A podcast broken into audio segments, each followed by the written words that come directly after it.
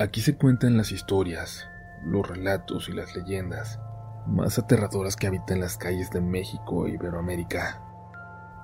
Historias de nuestra comunidad, las que se cuentan en nuestros pueblos, en nuestros barrios, en nuestra propia familia.